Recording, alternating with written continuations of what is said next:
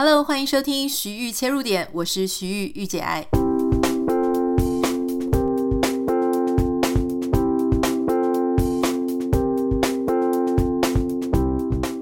欢迎收听今天的节目。今天是礼拜一，可是今天 Kevin 没有一起来上节目哦。我决定要给他几个礼拜休息的时间，因为大家知道，我上个礼拜有跟大家讲说，因为我妈妈来美国，所以其实哇，每一天我们都其实非常的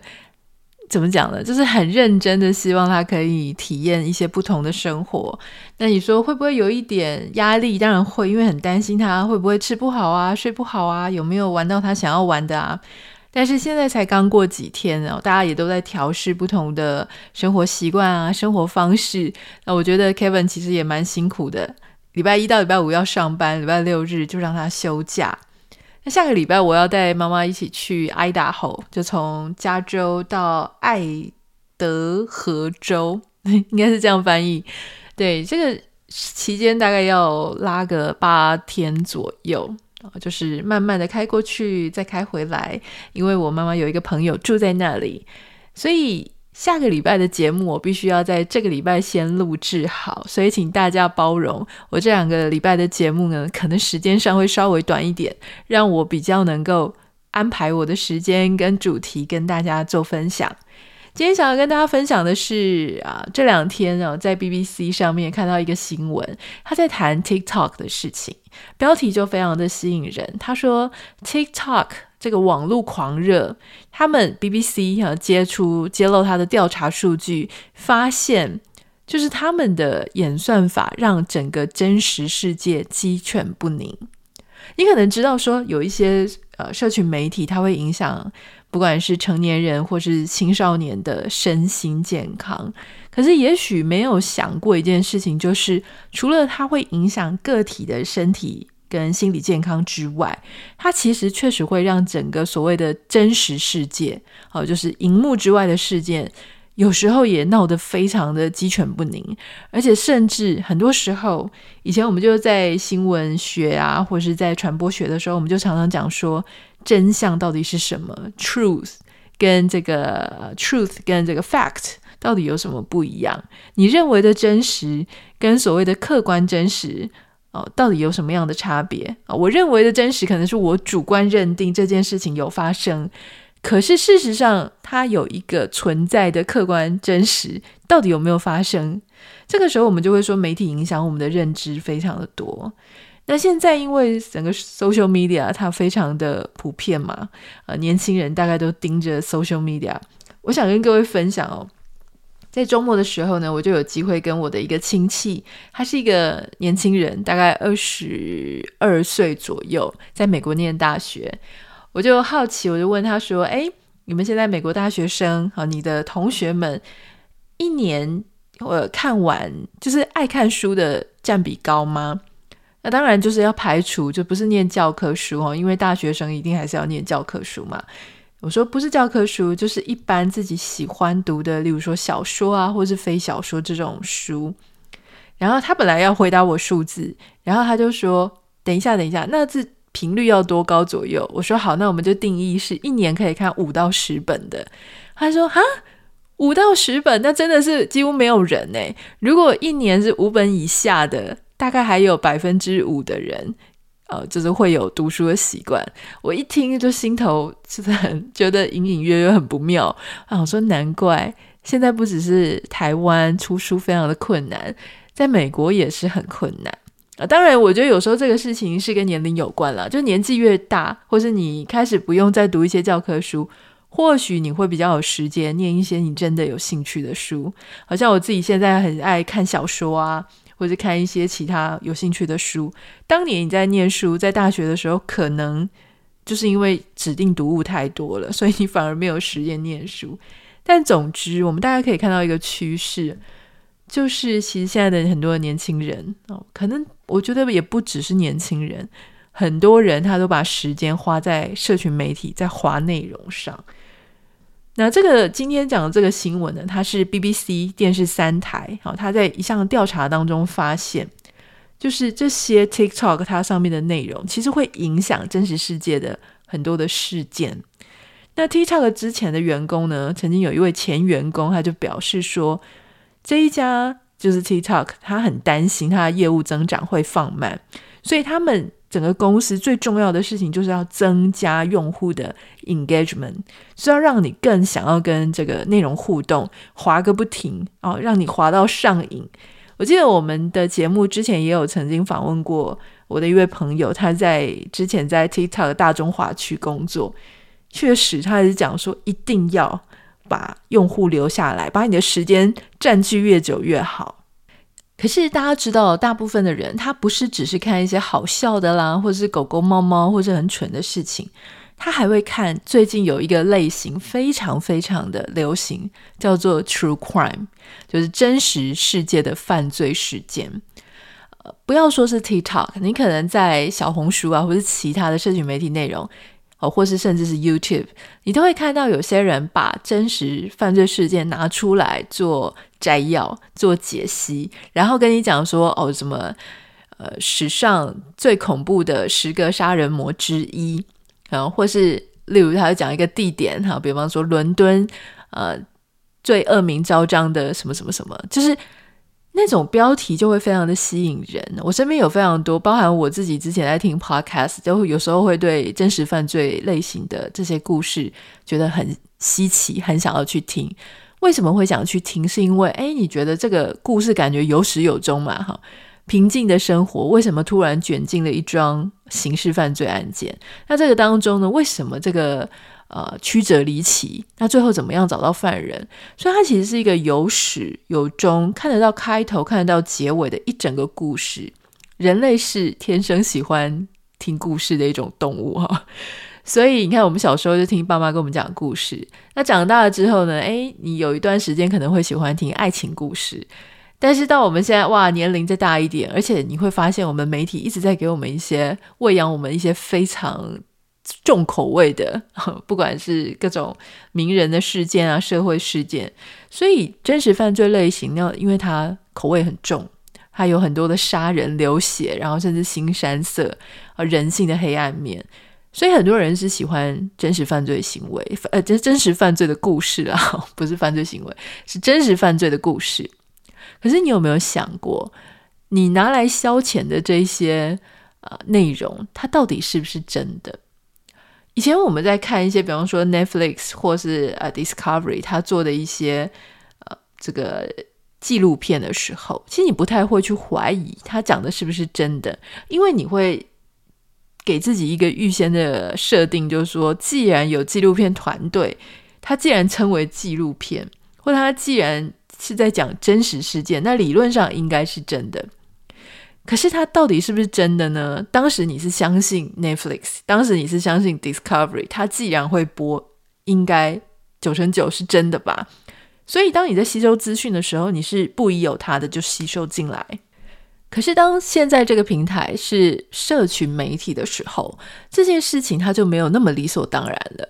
就是说，他是不是在讲一个真实的事情？虽然他的口气很笃定。看似放了很多证据资料，但是不是真的呢？这是一个非常大的问号。但他们就发现说，就是这个在讲 TikTok 的这个报道，他就提到说，他们就举例，好，最近几个月，从二零二二年的啊下半年开始，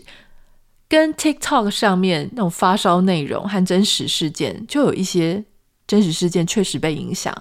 比方说，在二零二二年的十一月，美国的爱达荷州。然后有一个谋杀案，那当时呢，就是有四个学生被杀了，然后另外有两个幸存者哈就活着。那这个就是当时也还不太知道说到底发生了什么事情，可是这个案件当时就已经在 TikTok 上面疯狂的流传，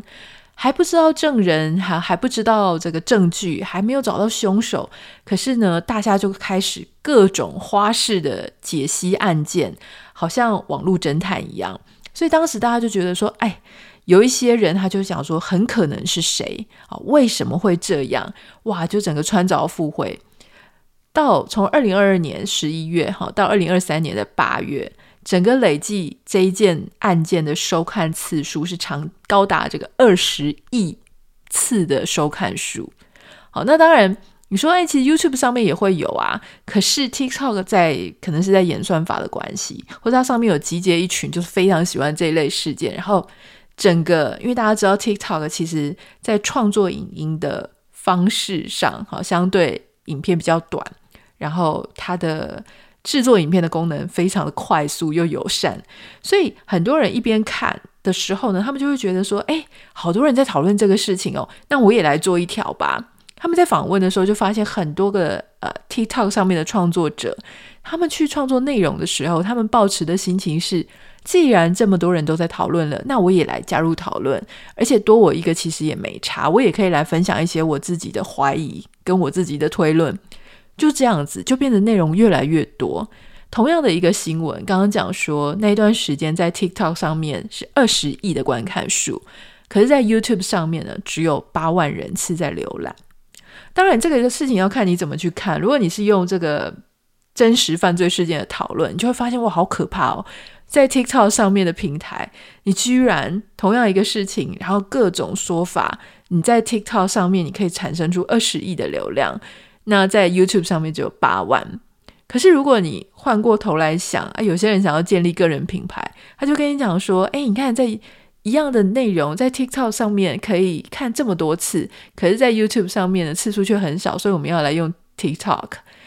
那这个社群媒体它本身就是那种看的人越多，流量红利越多，那使用者就会越多，因为大家都想要去最热闹的地方。如果你是观众，你想要看内容最多的平台；如果你是创作者，你想要在最多观众的地方，所以 TikTok 就成为一个非常非常热门的地方。好，那刚刚讲到说跟真实犯罪，它为什么会出现一些问题呢？就是因为在这个事件里面，有非常多的人就开始在那边扮演网络侦探，他们就开始会暗示说凶手可能是谁，为什么？啊，讲得非常头头是道，你就会觉得，哎，事情就是这样。我们的人的认知啊，常常会受到第一个。讯息的这种洗脑的影响哦，你就你想象，你当你去接触一件事件的时候，是不是头一个、两个，特别是第一个跟你讲这个事情的时候，就会在你的大脑里面形塑一个先入为主的概念，你就会比较倾向相信那个最开始第一个、第二个跟跟你讲这件事情的人的说法。所以，如果今天你在滑这个呃 TikTok 的时候，一开始就告诉你说，嗯，这个凶手。很可能是谁，或他甚至不会像我这样讲说很可能，他就说所有的人这个矛头都会指向谁，还有不是讲他自己想的，是大家都这样想，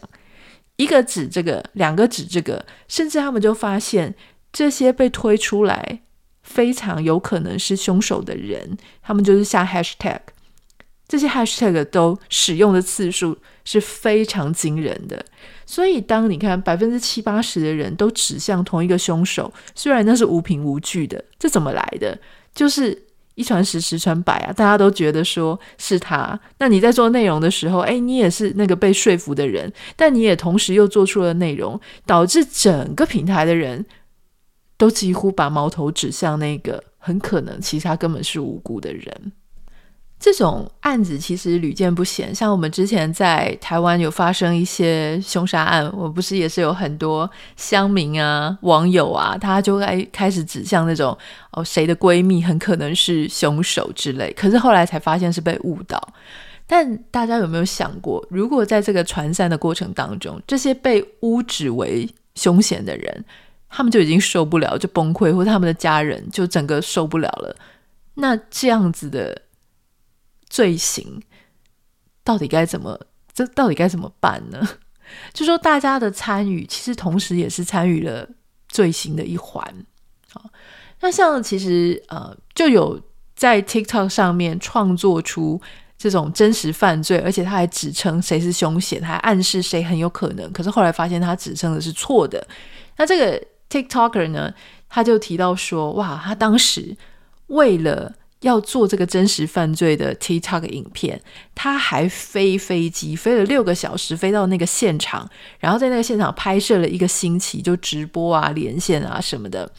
当时他做了很多支的影片，那最受欢迎的呢，甚至那个影片有两千万的人次去收看。他就说他觉得非常的有必要要去现场挖掘答案，看看他能不能够帮上忙。可是为什么他觉得他可以帮上忙？只是因为他能够去兜这些素材讲一个故事，好像记者一般。可是如果是真实的那种有专业的记者，理论上他会去问警方，他可以有很多的管道，他可以去查证这些消息。我说的是比较有良心的记者哈，不是那种照抄的记者。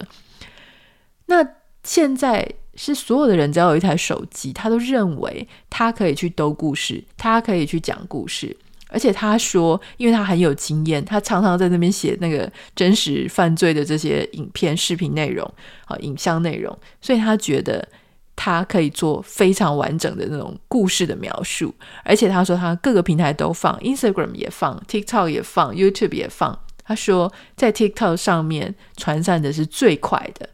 同样一条视频，同样一条影片，在 TikTok 上面可以被播几百万次，可是如果它是放到 Instagram 上面，只有两百人收看，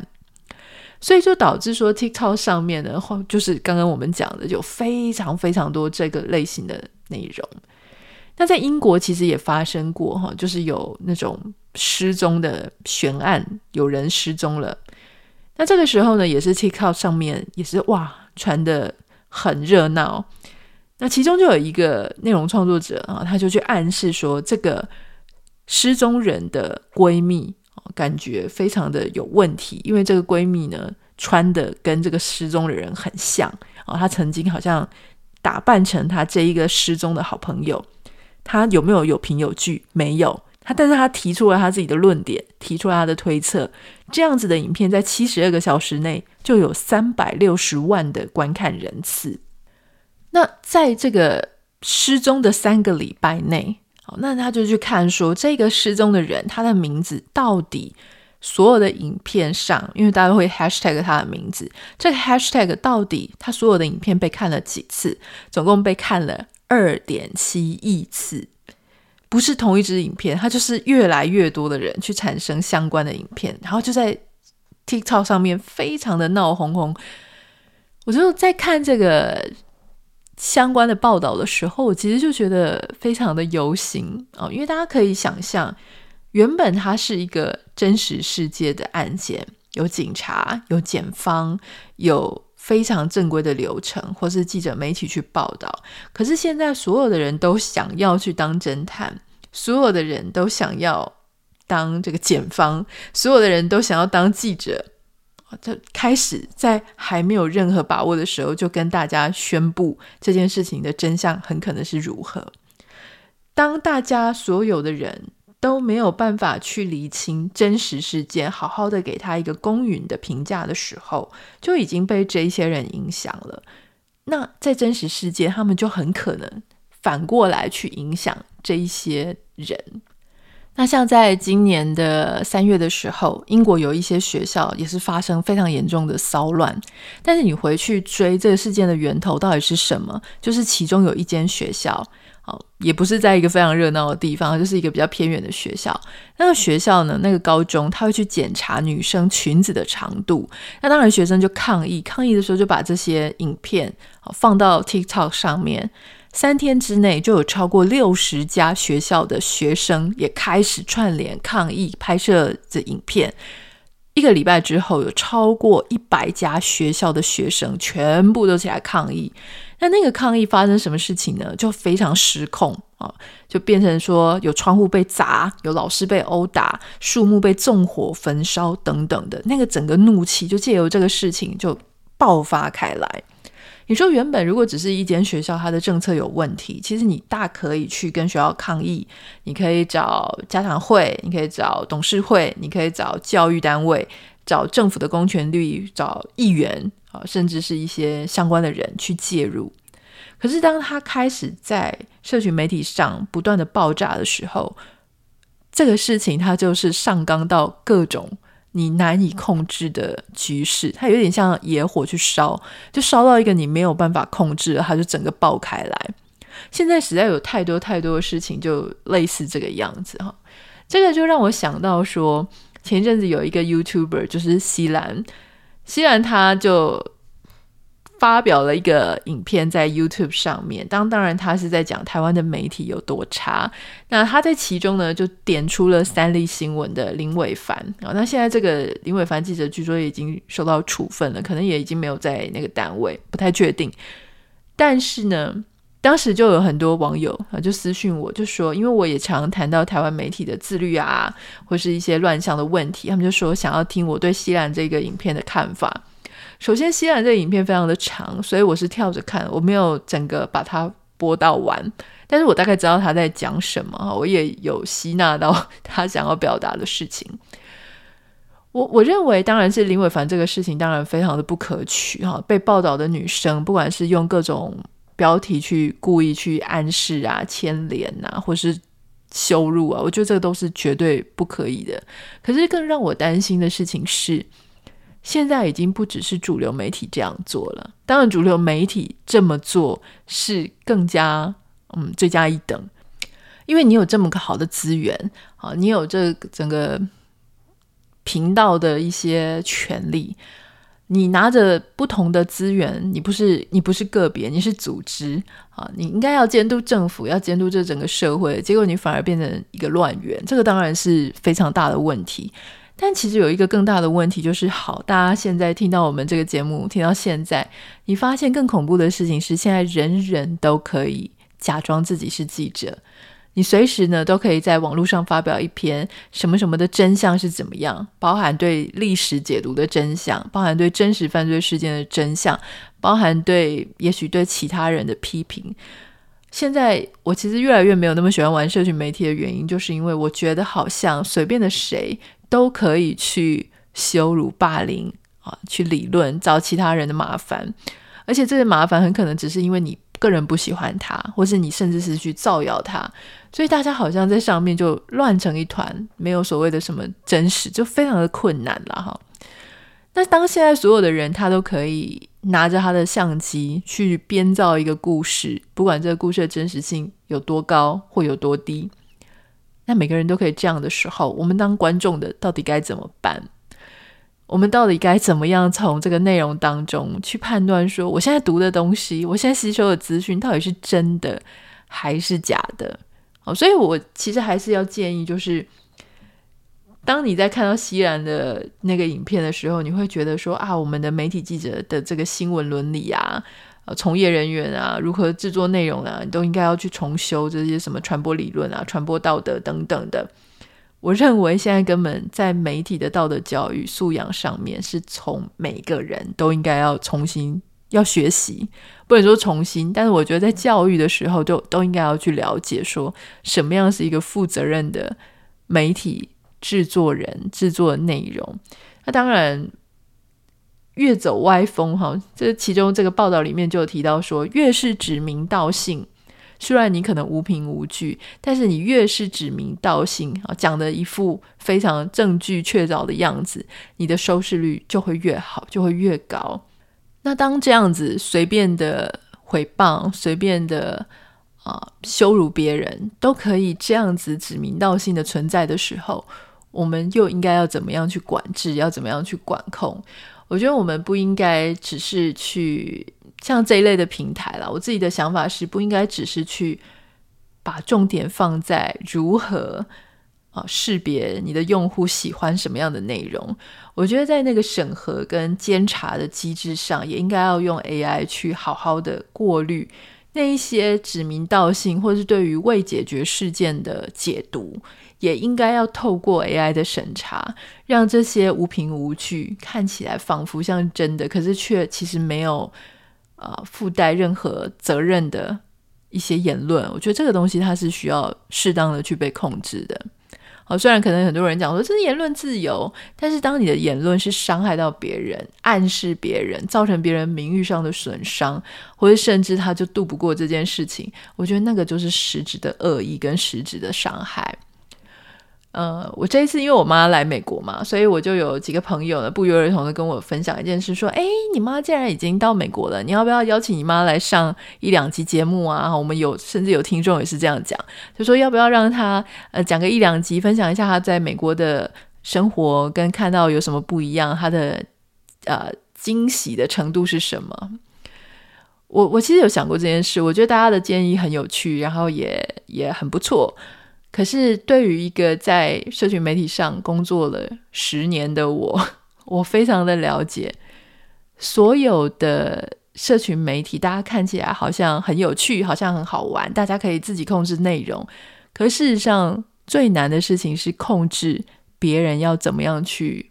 回应跟留言。不是每一个人的心脏都这么强，可以去面对网友的这种反应跟反馈。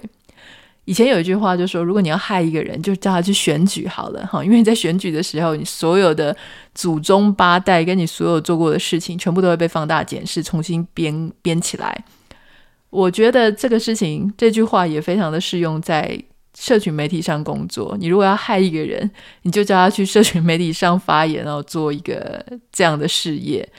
我当然还是鼓励大家做个人品牌啦，但是我同时都会提醒大家，你的心脏要非常强，因为在社群媒体上，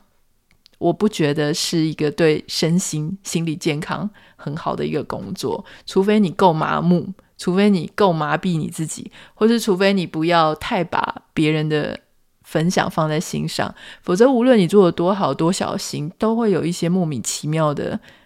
羞辱别人的或是伤害别人的字眼一定会出现。所以为了我的妈妈着想，所以为了我其他的家人着想，我觉得尽可能的减少让他们在没有受到保护的状况下